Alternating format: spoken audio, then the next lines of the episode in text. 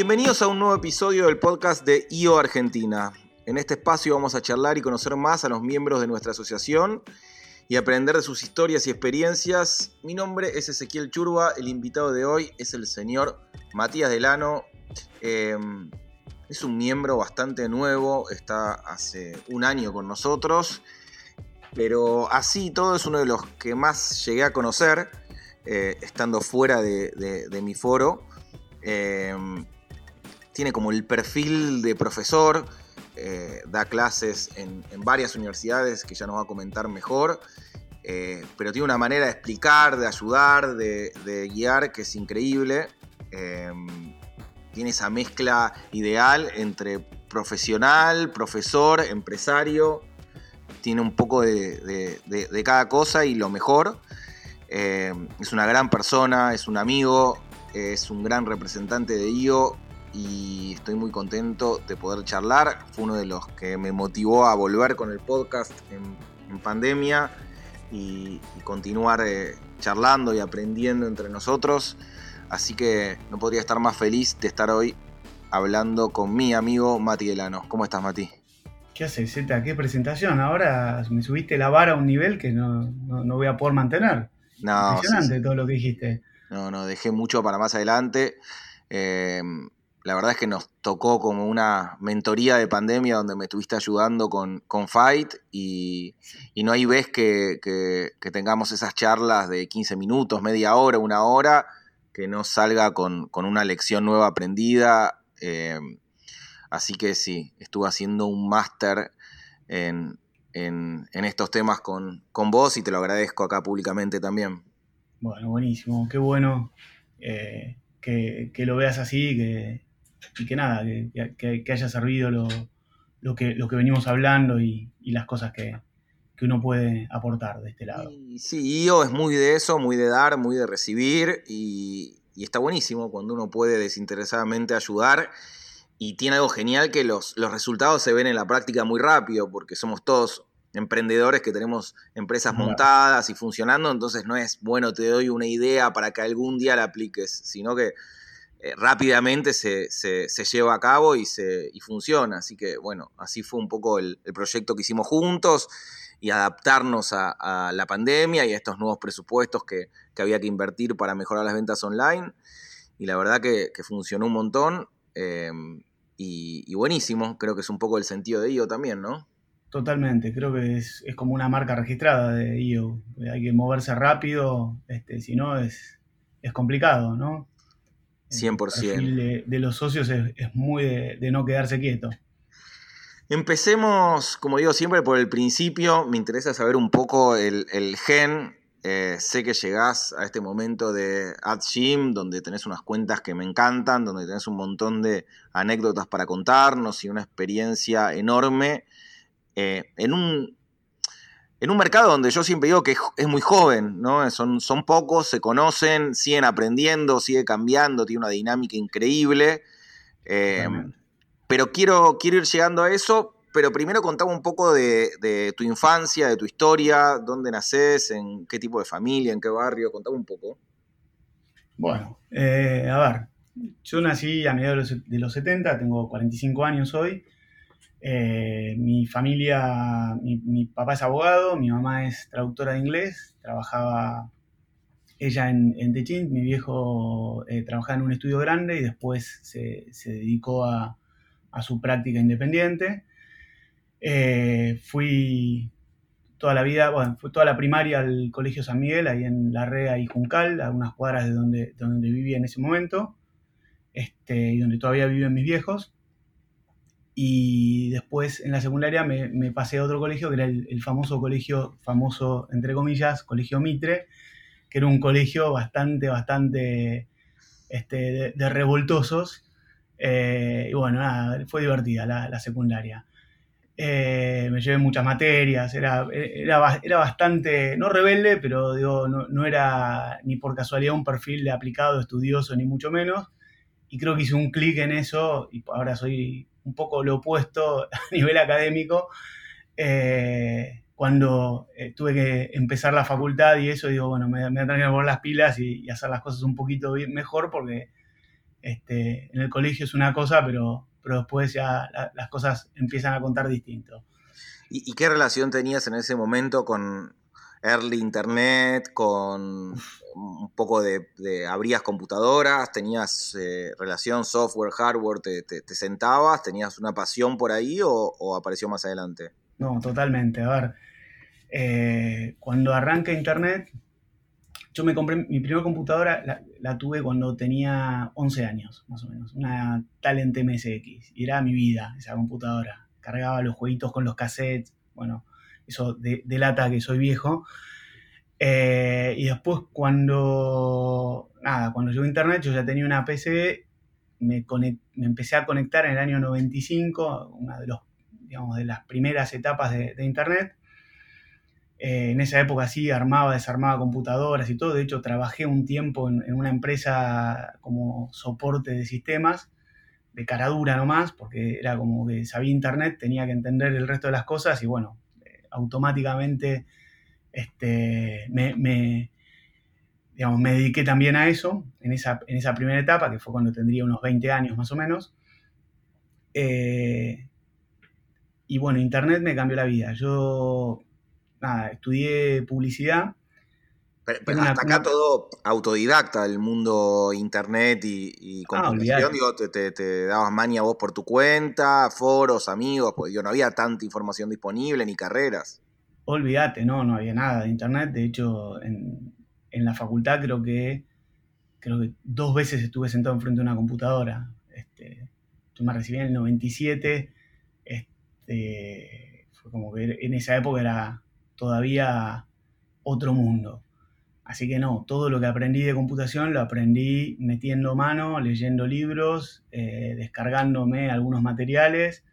Eh, en esa época ni siquiera podías ver videos ni, hacer cursos online, ¿no? Era como mucho más precario todo. Eh, pero igual podías darte mania y, aprender y, empezar a, aprender las cosas. Eran más simples, eran distintas. Este, y bueno, y la verdad que me metí de lleno a eso y fue algo que me, quemó la cabeza, o sea, me volvió loco. O sea, descubriste bastante temprano esa pasión, sabías que, en este universo online había algo que te intrigaba, que te atrapaba y que, querías ir atrás de eso. Totalmente, o sea, totalmente. Pero, eh, eh, disculpa, ¿era? No, no, que era clave, o sea, era algo que me, atrajo desde el día cero. Pero entras en, una carrera en, después relacionada a la tecnología o vas por los negocios? No, mira, yo estudié publicidad eh, en la UCES. Y cuando empecé a estudiar, digamos, en el año 93, Internet todavía no, existía, no, había llegado acá, nada. Eh, a mí me encantaba, desde ya desde chico, desde la secundaria, me encantaba la publicidad, veía programas de televisión de publicidad, leía revistas, o sea, estaba interiorizado un poco de todo el mundo de la publicidad y era como una de mis pasiones más fuertes, junto con la tecnología. Eh, cuando surge Internet y empieza a haber desarrollo de, cosas, como que se juntan las dos cosas y empieza a haber publicidad en Internet y era como, bueno, son las dos cosas que a mí me gustan juntas en una y ahí dije, bueno, este, este es mi camino. Y fuiste la usa. Eh, y sí, ahí, como se llama, empecé a, a ver eh, nada, ¿qué, vuelta a darle? Empecé con un amigo primero haciendo páginas web, eh, hicimos, no sé, habremos hecho 6, 7 páginas web a pequeños comercios y cosas por el estilo, y después armé un, sitio de internet dedicado al polo. En el colegio al que yo iba había muchos jugadores de polo, jugaban eh, al polo, yo no me gustaba, no tenía idea, hasta que un día fue un partido, dije, uh, esto está bueno, eh, y nada, armé un sitio sobre eso y empezó a funcionar. estoy hablando del año 97, 98, cuando estábamos todavía prehistóricos, tener 2.000 visitas era un, delirio eh, y más o menos teníamos ese número de, visitantes. y bueno, y, ahí, me, metí mucho, mucho en eso, sí. Me imagino que también muy ABC1, o sea, 2.000 visitantes, pero con un poder adquisitivo altísimo, o sea... Totalmente. Yo hice un clic... Bastante importante. Ni hablar. Hice un clic un día que había ido a ver un partido de polo, volví a mi casa y, transcribí la crónica del partido y subí alguna foto, alguna cosa así, y me empezaron a llegar mensajes de gente agradeciéndome eh, que podían enterarse del resultado del partido el mismo día, que si no tenían que esperar revistas que llegaban tres meses después, eh, y eran gente de Dubái, de no sé, de cualquier, cualquier lado, de, Francia, de, bueno, de Estados Unidos, de todos lados. Entonces digo, bueno, esto evidentemente acá hay algo, y eso lo traté de convertir en un negocio. Lo armamos un negocio, me asocié con dos, dos chicos más, uno que era muy amigo mío, otro que me presentó un amigo en común, y armamos este portal más seriamente y empezamos a traer gente de distintos países a que viniera acá a aprender a jugar al polo. Eh, y eso duró hasta la crisis del 2001, más o menos, donde, bueno, ya ahí se, complicó todo el país, se complicó todo, y nada, ahí me, tuve que, cambiar, pegar un volantazo y empezar a dedicar a otra cosa bueno, bien, pero igual para, para, hacer un primer emprendimiento, digo, llegó bastante lejos, hicieron... Sí, estuvo muy bueno. Eh, de hecho, a raíz de eso, eh, hice mi primer viaje de negocios, que fuimos a Las Vegas a un evento, una exposición de polo, que fue una cosa muy divertido, porque era como, digamos, llegar a hacer un viaje de negocios a un lugar como Las Vegas y nada, este, de algo que era un, proyecto que había arrancado en, mi cuarto en una, computadora al lado de mi cama, ¿no? Eh, muy loco. Y después en la USAL hiciste un...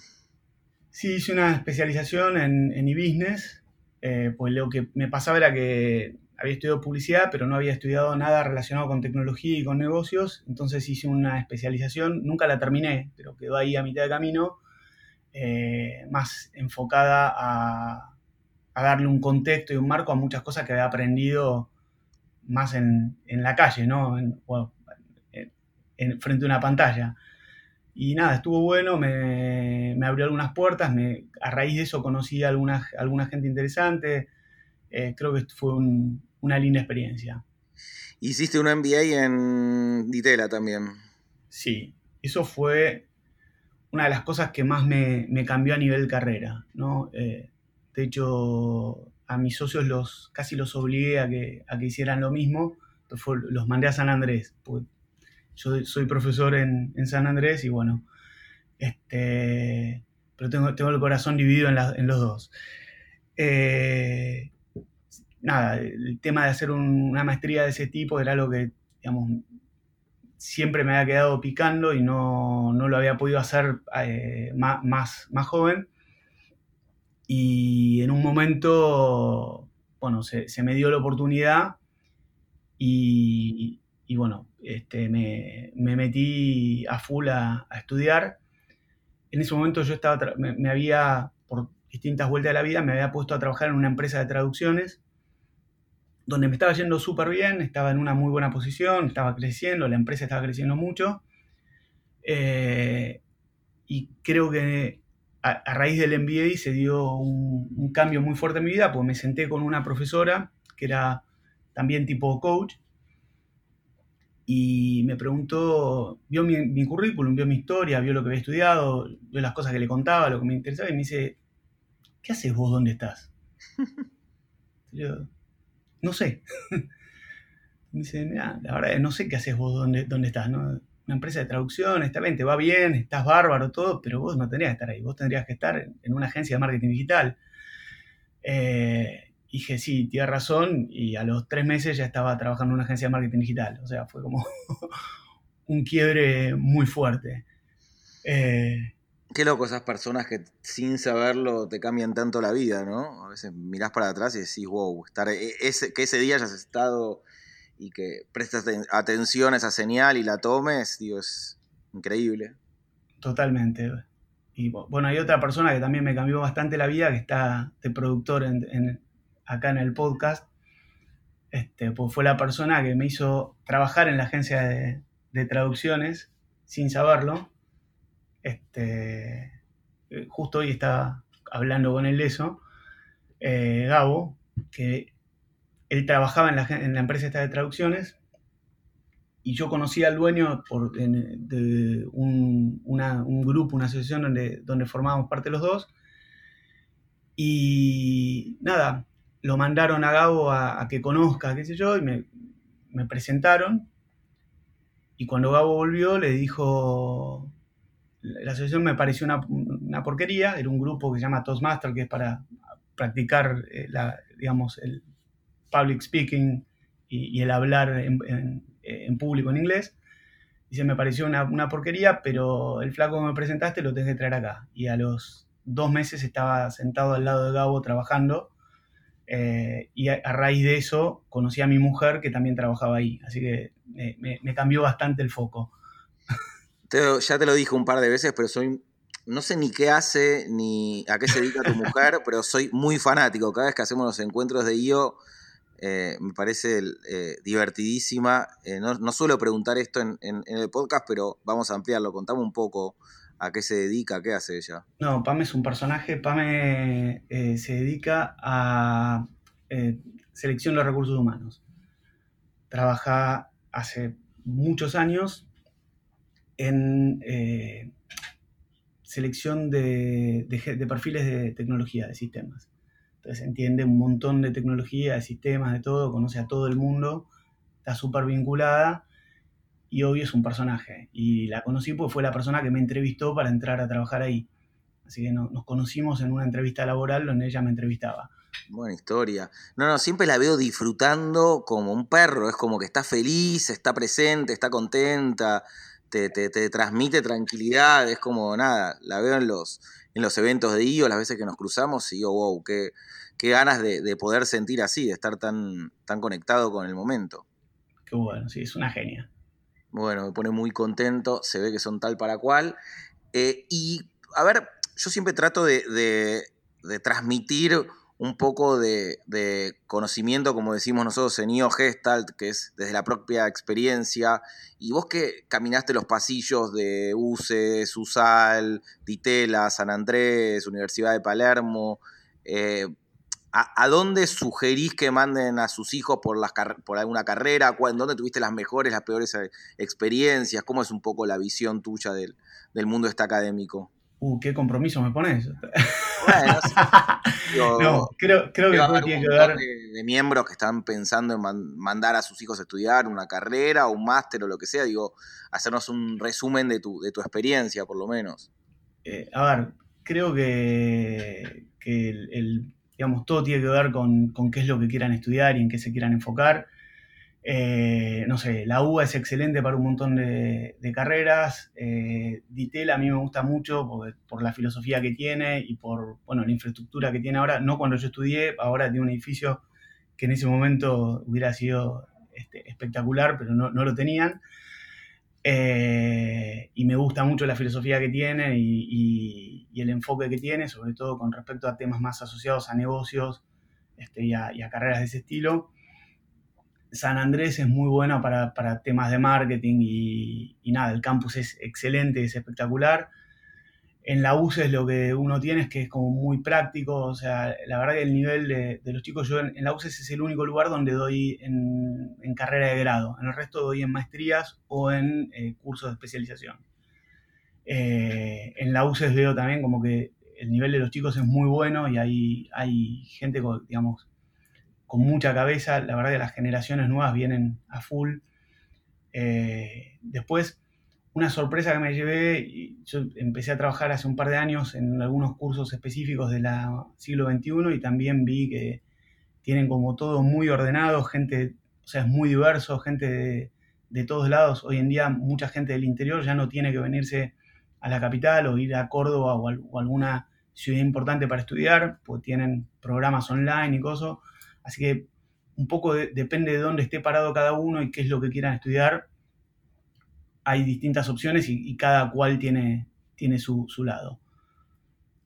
Bien, ¿y cómo nace o, con la cantidad de quilombos que yo veo que tenés en la empresa y compromisos, de dónde nace y, cómo explicas esa pasión por enseñar y por ir a, dar clase a los chicos y estar presente? ¿Cómo, cómo, cómo se genera eso? Es algo que me encanta. Creo que, a ver, eh, en, algunos casos miro lo que me pagan y digo, no sé por qué estoy acá, pero después mm. miro las clases y digo, sí, sé por qué estoy acá, pues no, tiene nada que ver con eso, tiene que ver con eh, la energía que se genera, lo, digamos, el, te fuerza a estar actualizado, te fuerza a eh, pensar y explicar las cosas de otra manera, te fuerza a eh, replantearte lo, que haces. La verdad está muy bueno. a mí, en lo personal, a mí es una de las cosas que más me gusta y que más disfruto hacer.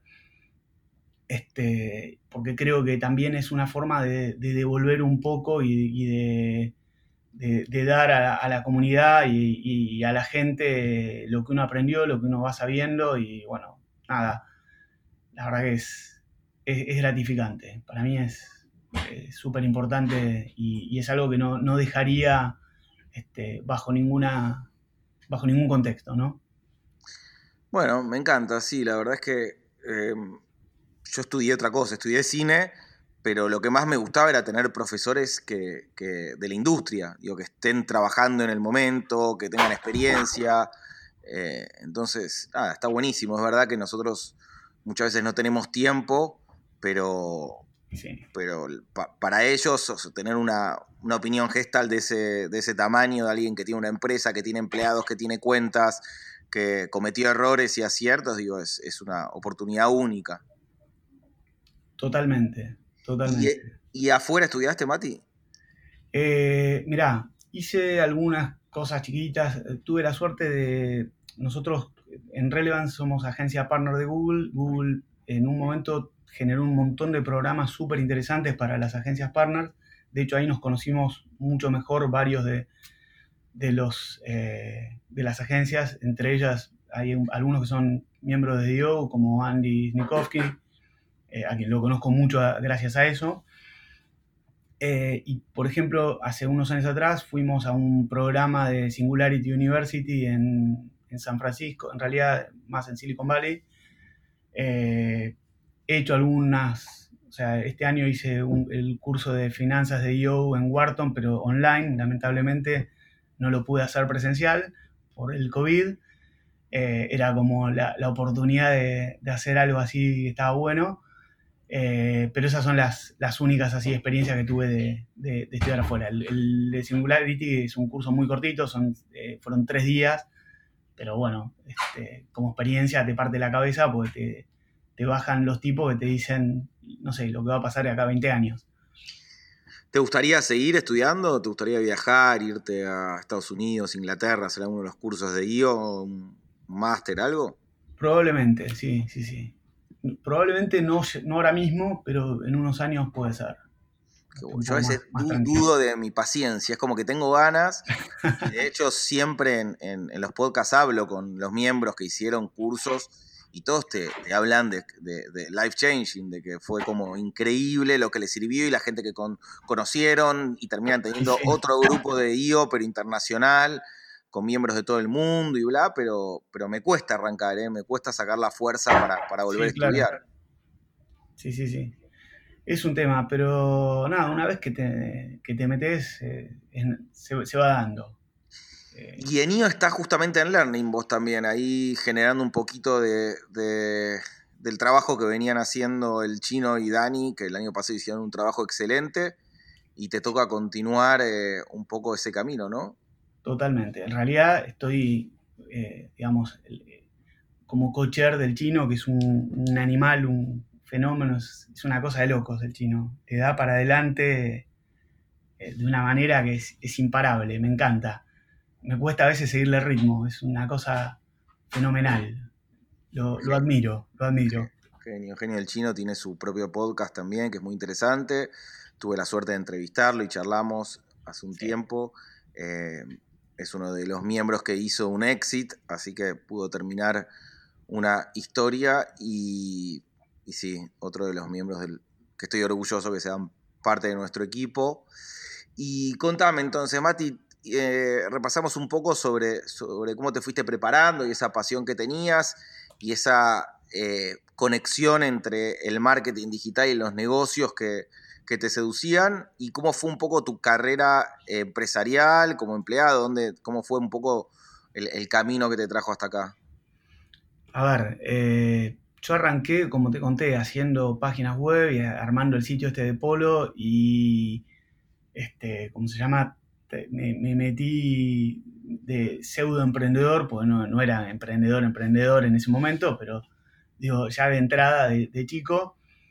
Después me costó, porque en, algún punto eh, yo hice eso, después cuando eso se, fue a pique, eh, armé una empresa de hosting que también me asocié con, dos personas, uno muy amigo mío, otro un tercero que, no lo conocía muy bien y fue un error porque terminó muy mal el tema por comportamientos que no, estuvieron buenos de, parte de, esa persona, que eh, terminamos eh, cerrando la empresa.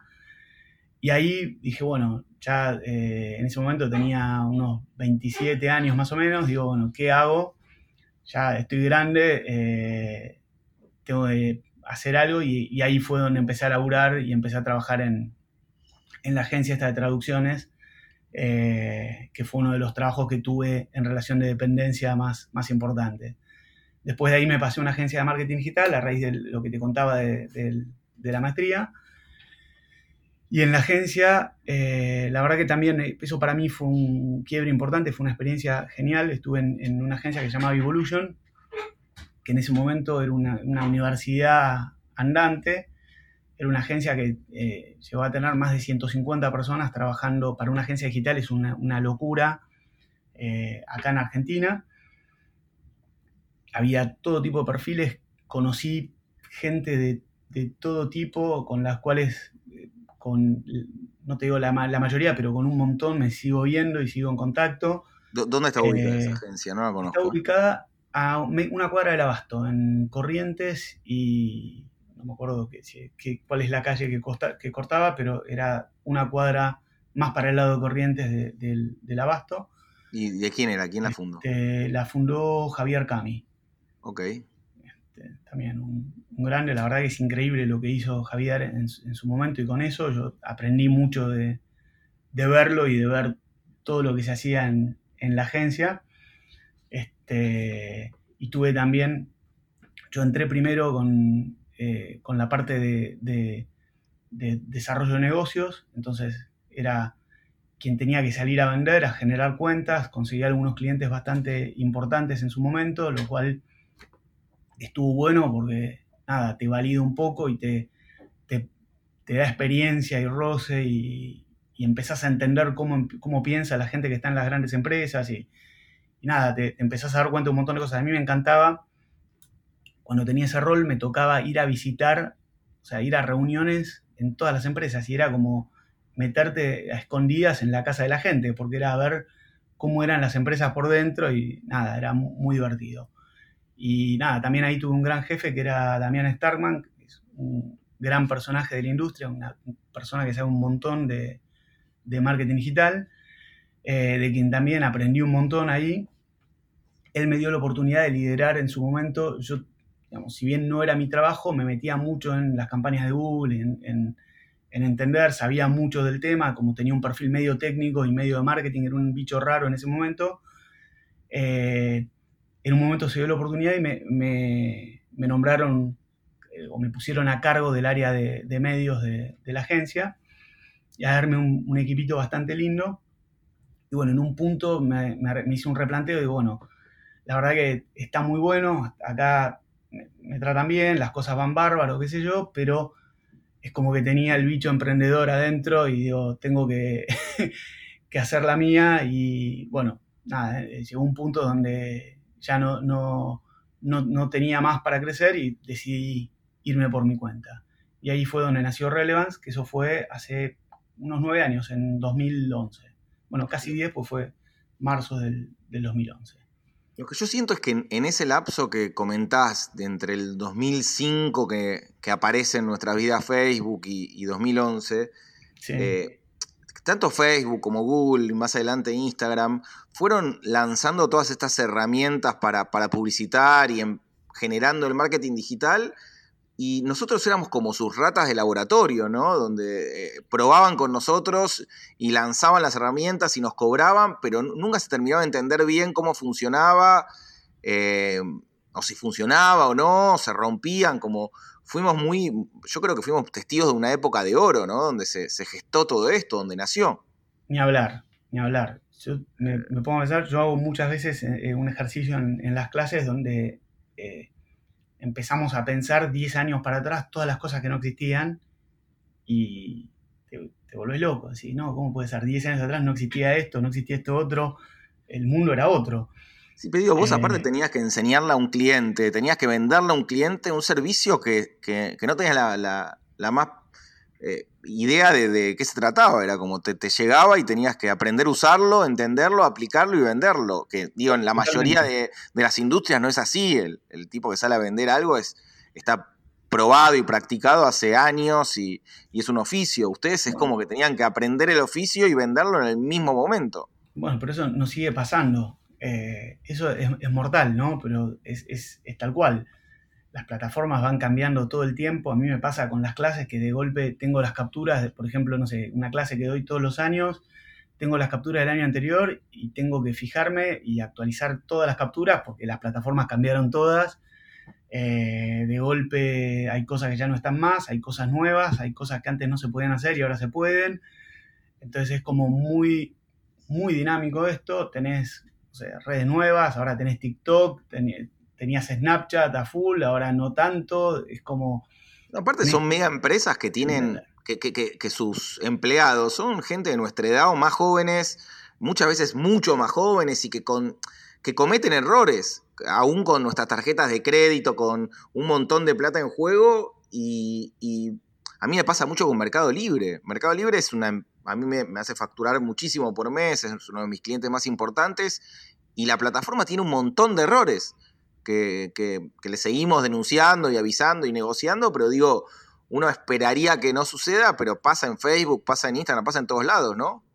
Totalmente, totalmente. Te, pasa con todo. Nosotros hemos tenido problemas con, de, todos los tipos que se te ocurran. Eh, y, lo, y, lo, que te pasa muchas veces es que eh, es muy complejo cuando vos dependés mucho de una plataforma y para la plataforma sos un, granito de arena en la playa.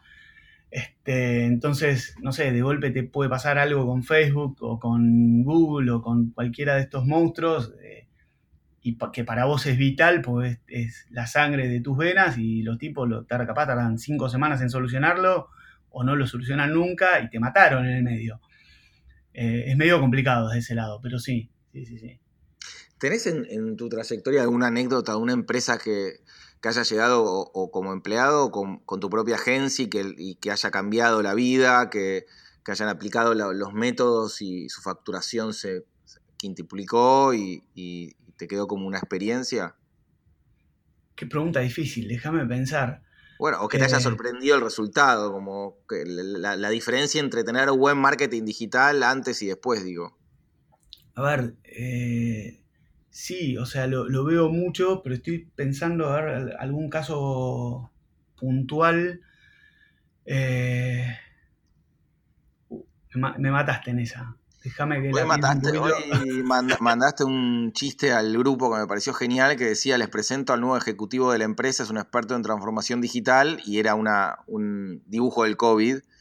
Y yo siento que nos pasó eso a todos por encima, ¿no? Que de repente apareció el COVID y nos dimos cuenta lo que éramos antes y después del COVID a nivel, eh, no sé, en mi caso, lo que fue eh, abrir un, Shopify, pasar de PrestaShop a Shopify, tomar más gente para eh, trabajando interno en la empresa, para, atender consultas. Exacto, digo, todos notamos que tendríamos que, que, escuchar mucho más al CTO y mucho menos al CFO de la empresa, ¿no? Totalmente, totalmente. O sea, estamos en un quiebre radical a, nivel de eso. Y lo, creo que lo más complicado de esto, o lo más complejo, es que es muy difícil en un escenario así planificar, porque uno puede, puede tener una idea de lo que puede pasar, pero esa idea puede estar tan equivocada como, como cuando en marzo pensamos que íbamos a estar 15 días en cuarentena, ¿no?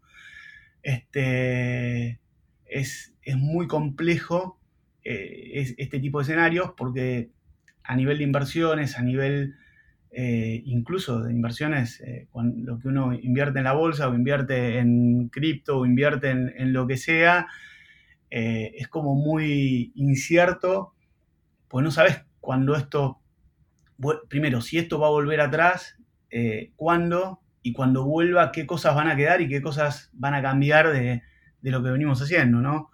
Está claro que hay algunas cosas que tienen todas las fichas puestas como para quedarse y no, volver atrás. Eh, creo que el tema de, del home office, de la comunicación eh, a través de, Zoom en lugar de ir a una reunión que antes, no sé, yo me acuerdo eh, mismo el año pasado, ¿no? De, ir a reuniones, capaz, no sé, una hora o dos horas en auto para llegar a una reunión de media hora. Eh, eso es como que es muy difícil que, después de que ya probamos este modelo volvamos a, lo anterior. Pero nada, creo que, este, esto nos, nos transformó mucho más en profundidad de lo que creemos en algunos aspectos. Yo creo que apuró un cambio que iba a suceder eh, con los tiempos de la humanidad bastante más lentos y lo apuró. Eh, yo caí en la cuenta de que muchos empleados y empleadas mías podían quedarse en su casa y trabajar perfectamente, que, me costaba asumir y entender eso, que un, empleado puede ser mega útil desde su casa. Y, de repente caí en, esa realidad y dije, bueno, vamos a, aceptarlo, asumirlo y, hoy, no sé, el 40% del equipo de Fight trabaja de su casa y los que vienen es porque realmente son empleados de depósito o que tienen un puesto que necesitan estar, pero no, no, no pienso, si, si, llega la vacuna tampoco los, los haría volver eh, todos los días de, de 9 a 6. Totalmente. Bueno, nos, pasa un poco lo mismo. Nosotros ya teníamos en, Relevance un régimen de, home office de dos veces por semana. O sea, todas las personas que, trabajan con nosotros podían elegir dos días por semana para, hacer home office. Y estábamos, digamos, en proceso de ampliarlo y hacer como un modelo un poco más libre. Y ahora con esto es como que, bueno, ya, ya está. Eh, estamos evaluando qué hacer con la oficina. O sea, si volver a la oficina, de qué forma. Eh, claramente vamos a volver, si, volvemos de, alguna forma más práctica, con un modelo mucho más flexible, donde, nada, uno pueda, puede ir a la oficina una o dos veces por semana con, toda la furia y tener una oficina más para reuniones, más para atender a clientes, más para presentaciones y para cosas más eh, generales y no para estar sentado frente a una computadora trabajando como puedes estar en tu casa o, en cualquier otro lado que puedes estar más cómodo. Igual también entiendo que no todo el mundo, a ver, a nosotros nos pasó que nuestro promedio de edad del equipo es, es, bajo y la mayoría están en su casa, están bien, están, cómodos, eh, salvo algunos que otros casos eh, puntuales. Eh, ninguno ha tenido grandes inconvenientes, pero también veo que no en todas las industrias y no todas las empresas tienen la misma la misma suerte, ¿no? Eh, yo me, imagino y lo pienso, gente con chicos chicos, eh, con, sin, la, sin, la, posibilidad de tener eh, computadoras para cada miembro de la familia, sin tener espacios cómodos para trabajar. A veces es, muy complicado también hacer home office en, esas condiciones, sobre todo cuando no hay colegio y los chicos están en la casa y todo eso. muchas veces es, es bastante complejo. No, se discute incluso la, posición de cómo ayudar para que el home office sea más cómodo, si pagar aparte una parte de electricidad, del internet, de mandar una silla, mandar una computadora, eh, aire acondicionado, como bueno, cómo acompañar para que la persona, el, home office se le haga lo más ameno posible, amén de este tema de hijos o mujer o el, espacios compartidos. Totalmente, totalmente. Pero lo que sí entiendo hoy que el empresario de cualquier rubro que no tiene eh, un Mati Elano o un Relevance eh, para que los asesore y que no piense su empresa con una estrategia digital global para, digo, si vendés pizzas en el barrio o si tenés una mega empresa, pero si no tenés muy claro este tema del marketing digital, eh, visto lo que acaba de suceder eh, con la pandemia, es una actitud casi suicida porque eh, tenemos muy claro que puede volver la fase 1, que podemos estar confinados, que pueden eh, llegar a venir otros virus, otras pestes, lo que sea, que nos, nos metan en casa y se demostró que, por eso la suba de las acciones de Amazon y todo lo que pasó y de, y de, Mercado Libre, porque se demostró que el, que el comercio electrónico fue lo que salvó a la mayoría de las empresas, como la mía, y vos lo sabés más que nadie.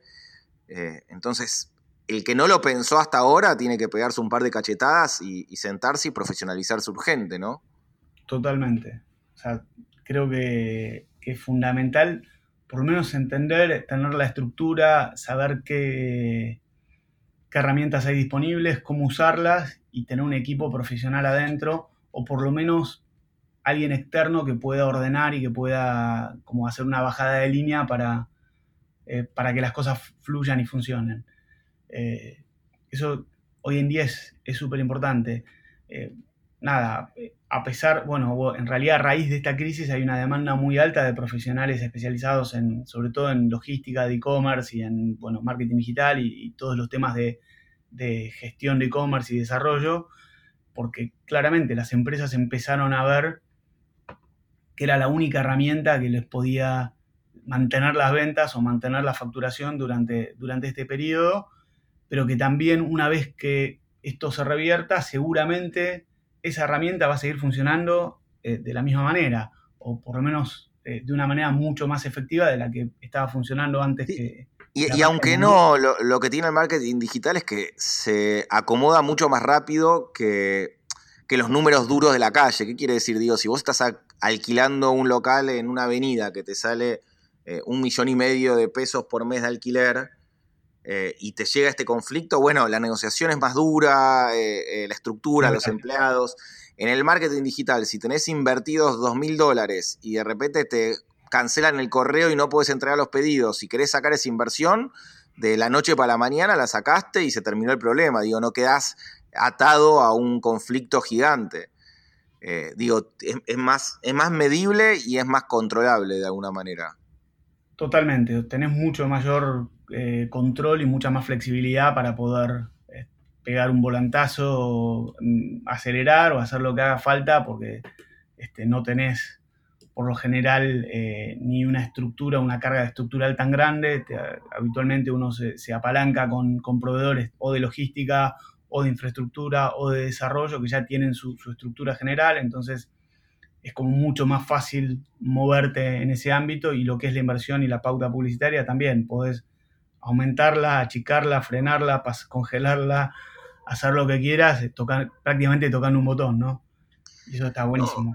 Y lo que hablábamos al principio de tu época investigando y buscando y con una internet lentísima, es lo opuesto al, presente, que tenés mil herramientas como, como En Blue de, de Dani Soldán o los chicos de Sirena. Digo, está todo muy dado para que puedas conectar las partes y tener una empresa funcionando con un presupuesto bastante lógico, sin tener que ser un emprendedor con millones de dólares de inversión.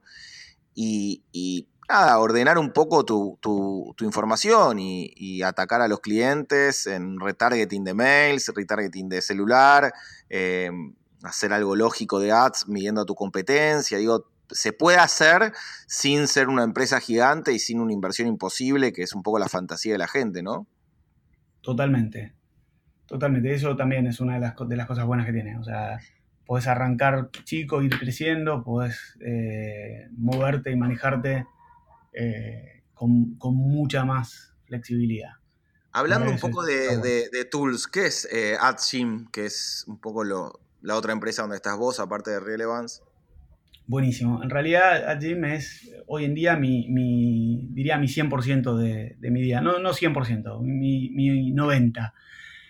Eh, nació como idea hace un par de años atrás en un viaje donde estuve en un, en un evento de, Google, de estos que te contaba, eh, un evento internacional, había gente de todos lados y empezaron a presentar todas las propuestas. Nosotros somos una agencia mediana, trabajamos con clientes de inversiones medias, o sea, eh, si bien de a nivel de marcas y, de cosas son, son clientes bastante importantes, trabajamos con el grupo Birsa, con todos los shoppings, trabajamos con Accenture, trabajamos con Pirelli, trabajamos con, este, con Paladini, o sea, son clientes bastante, bastante buenos.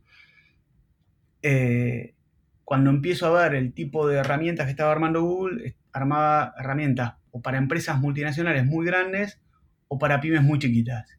Y en el medio, que es el rango donde estamos nosotros, que son empresas grandes locales o, algunas multinacionales, pero no con inversiones gigantes, es como que quedaba un espacio desierto y como, digamos, un, lugar donde claramente ellos no estaban invirtiendo y no le, estaban dando eh, importancia. Eso me, levantó una alarma y dije, bueno, evidentemente el lugar donde estamos es un lugar donde va a haber mucha más automatización, muchas más herramientas que, de autogestión eh, y donde Google está sacando el foco, probablemente vamos a tener que migrar de acá a otro lado porque no, si seguimos en este, en este mismo segmento, probablemente no nos quede mucho más tiempo de, vida acá. Cuando volví, me, junté con mis socios, empezamos a pensar y decidimos empezar a desarrollar una, una idea eh, viajamos primero con un, PowerPoint a, a, pichar, a mostrar el proyecto en, en, San Francisco, en algunos eventos y algunas cosas. Nos cachetearon, yo presentaba y salía de las presentaciones con la cara llena de cachetazos, o sea, me tiraban abajo todo.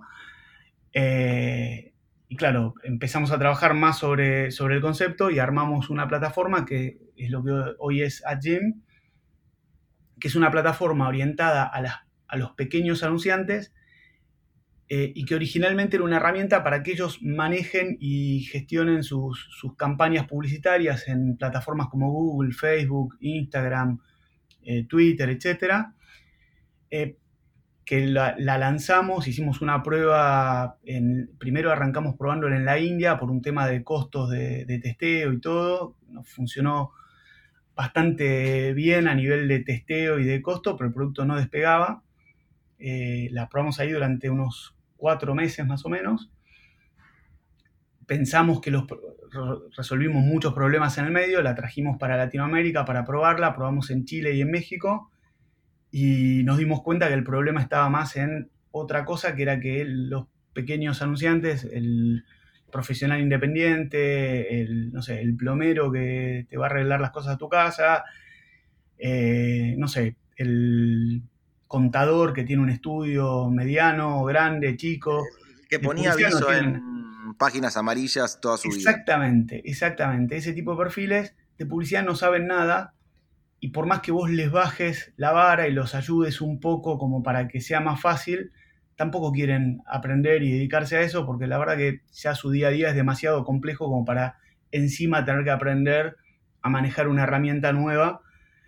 Entonces lo que hicimos ahora, estamos trabajando en la, nueva versión que la vamos a lanzar en el transcurso de, octubre, eh, que es una versión nueva que con muy poca información eh, y un trabajo atrás de inteligencia artificial y algún equipo manual todavía, eh, arma las campañas en forma automática y el usuario no ve las campañas, no tiene que hacer anuncios, no tiene que hacer nada, sino que directamente recibe o ve los, los resultados de, su campaña, ya sean llamadas, listados de, contactos de gente interesada, este, o bueno, en el caso, en algunos casos más sofisticados, esto lo tenemos pensado más para una etapa adelante, eh, o contactos vía WhatsApp o eh, conversiones en un e-commerce o, visitas al, negocio.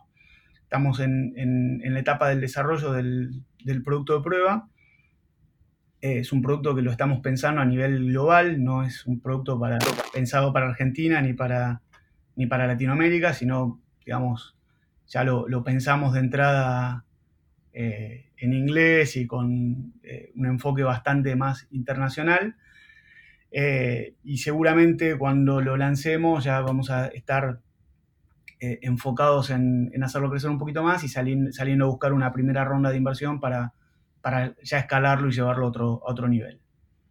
Bueno, me encanta. La verdad que es, eh, yo, puedo hablar en, mi experiencia que, sí, que es muy difícil traducir los resultados de los Google Ads, de Facebook, de Instagram, las campañas. Uno lo único que ve es inversión y venta pero en el medio no, no, entiende y si alguien te lleva de la mano con un programa simple, eh, es más probable que puedas crecer tu inversión. Eh, y que puedas, de hecho, creo que hay mucha gente que, tiene el potencial, que tiene el stock, que tiene la profundidad para invertir y vender mucho más y no lo hace porque no entiende cuál es el camino, porque se cruzan con o, agencias eh, truchas o gente que le saca, no sé, el 20, el 30% del, de comisión en, el presupuesto. Nada, así que ojalá que sea una app más simple y que, y que nos ayude a concretar más ventas. Totalmente. Es, el foco que, tenemos y la verdad que estamos usando todo el expertise que tenemos de más de 10 años de, agencia, de trabajar de la mano de Google, de Facebook, de, bueno, prácticamente cualquier plataforma programática o redes que, hay disponible. Eh, y bueno, traducido eso a algoritmos para que, generen resultados en forma automatizada, porque uno de los problemas que hay por lo general con, con ese segmento de audiencias es que es muy complicado eh, poner a una persona con seniority, con capacidad y con, la cabeza como para manejar bien una campaña, hacer una campaña para un cliente que capaz el presupuesto no cubre el, costo de horas hombre de, la gente que, tendría que hacer las campañas, ¿no? Entonces, en ese lugar, eh, el tema de, aplicar Machine Learning, inteligencia artificial y algunas herramientas con algoritmos un poco más sofisticados, lo que hace es te ayuda a reducir la intervención humana y a mejorar los resultados. Este, con, poca información, no con poca, pero digo, con eh, no teniendo que, armar los anuncios ni, ponerte a pensar como un publicista, eh, todo este proceso lo que hace es te genera los resultados que tendrías si hubieras puesto a alguien a trabajar en las campañas. Me encanta la idea y, y como como usuario y, como cliente que pasó por Relevance y que estuve cerca tuyo, los recomiendo muchísimo con los ojos cerrados, el que esté buscando crecer y, meterse, me parece que es una, son una gran agencia, un, gran equipo humano y, ojalá que les vaya increíblemente bien con AdShin porque se lo recontra mega merecen, así que nada, toda la buena energía para que suceda. Qué genio, muchísimas gracias. Mati, vamos para el último tema que nos convoca hoy, que es eh, IO. ¿Cómo llegas a IO? ¿Quién te invita? Eh, ¿Cómo fue un poco ese proceso? Eh, mi llegada a IO no, es rara, pero es, medio particular. Yo el año pasado, no, sí, el año pasado, a principio de año, en un evento afuera, el evento estaba auspiciado por IO y te, nada, te, hacían como una especie de charla de presentación y qué sé yo, yo me anoté, charlé con un emprendedor de ahí, dije, esto está interesante, está bueno. Cuando llegué acá me puse a averiguar un poco y me encuentro con un cliente nuestro eh, que lo veo en una foto en un evento de IO, que es Tefa de Rebanking, o Reba ahora. Eh, y le, consulté, le digo, Tefa, vos sos parte de IO, me dijo, sí, está buenísimo, tenés que venir, tenés que sumarte. Así que él fue el que oficialmente me, invitó y se lo agradezco, un grande Tefa. Este, así que bueno, a raíz de él me meto y cuando me, empiezan a llegar los mails de la, gente de yo, empiezo a ver que a la mitad ya los conocía de, la industria o, de haber trabajado en algún lado, de algún evento. Este, nada, y fue como muy grato encontrarse con, con un montón de gente muy copada adentro.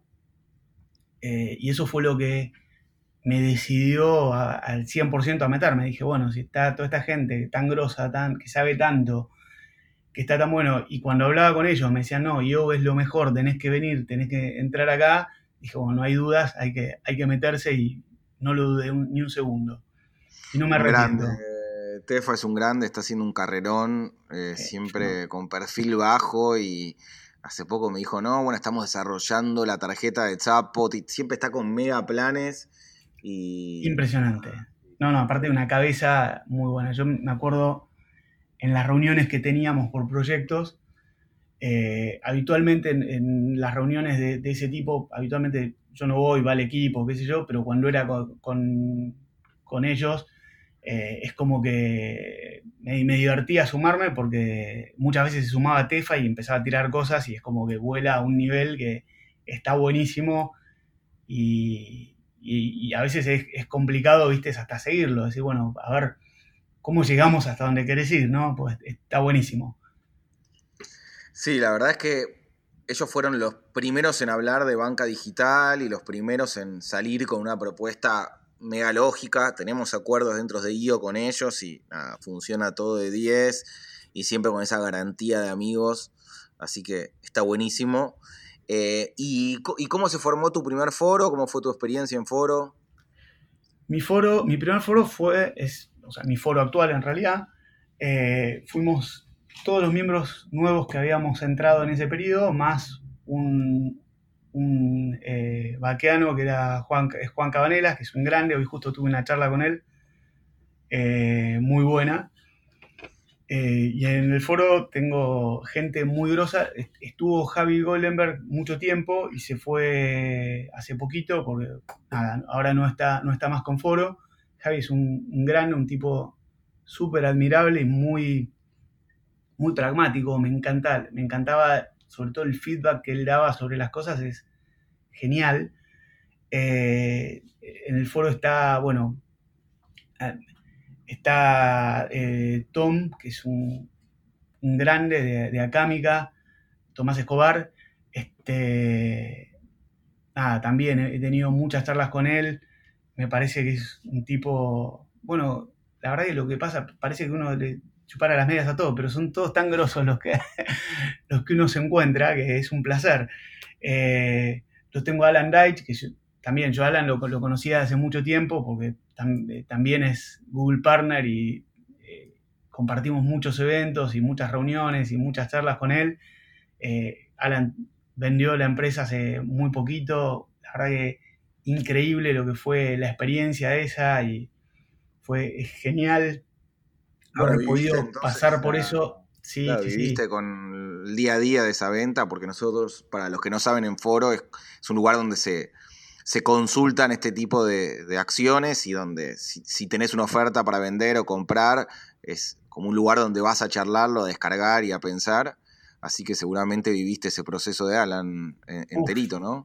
No sabes lo que me costaba morderme la lengua y no contar nada de las cosas que me contaba Alan, porque nada, era una, operación este, que hizo muchísimo ruido, ¿no? Era una, digamos, lo vendió a, a S4 Capital, que es el grupo de, Martin Sorrell, que es como en la publicidad es como, no sé, el, Messi de la publicidad, es el tipo que inventó los grandes grupos de agencias, eh, un speaker de primera, eh, yo tuve la suerte de verlo un par de veces, acá vino varias veces a, dar charlas, eh, y es fuera de serie. Y él, hicimos el capítulo con él y contó toda esa experiencia. Y, Increíble. Y, lo más llamativo es que, se cerró el acuerdo en plena pandemia, cuando hay gente que, hace cinco meses que no se mueve y que es incapaz de, ir a la librería a hacer tres fotocopias. Estos chicos vendieron una empresa y la cobraron y bla, digo, el, que quiere puede, ¿no? Es y trabajar. Un capo. Y también en el foro eh, está Mechi Rato, que Mechi es una, genia, divina. Eh, la tiene súper clara, súper clara. Eh, y aparte no, es, la que aporta la visión de, del otro lado. Sí, pero no solo la visión femenina, sino aparte tiene una experiencia que es impresionante. Entonces, nada, de golpe tira algunas cosas que son, son brillantes. Meche es, una genia, la, adoro. Así que. Bueno, me encanta. Un foro de grandes personas, jóvenes, profesionales, con un montón por venir. Así que. Ni hablar. Y mañana eh, recibimos un miembro nuevo, así que estamos contentos. Se suma eh, Juan Manuel Barrero, que. Este, nada, estamos ansiosos por, darle la bienvenida y, sumarlo, que es un grande también.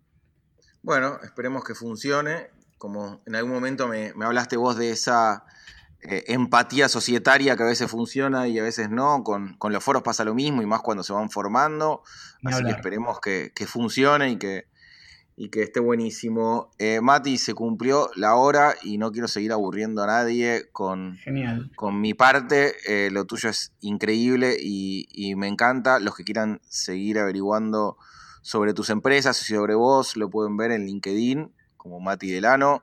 Eh, de nuevo, agradezco públicamente toda la ayuda que, me diste y, y, súper contento de poder contar con vos porque es un lujo. Así que nada, me encanta compartir con vos, Io, y, y el crecimiento. Y esperemos que sigan viniendo buenas noticias para todos. Esperemos, esperemos. La verdad que este, crucemos los dedos y, hagamos, hagamos fuerza para que, que sigan viniendo. A seguir trabajando, Mati. Te mando un abrazo y muchas gracias por tu tiempo. Un abrazo enorme, muchísimas gracias a vos. Y nada, la verdad que fue muy divertido y un, placer poder, poder haber estado acá. Hasta la próxima, abrazo. Abrazo.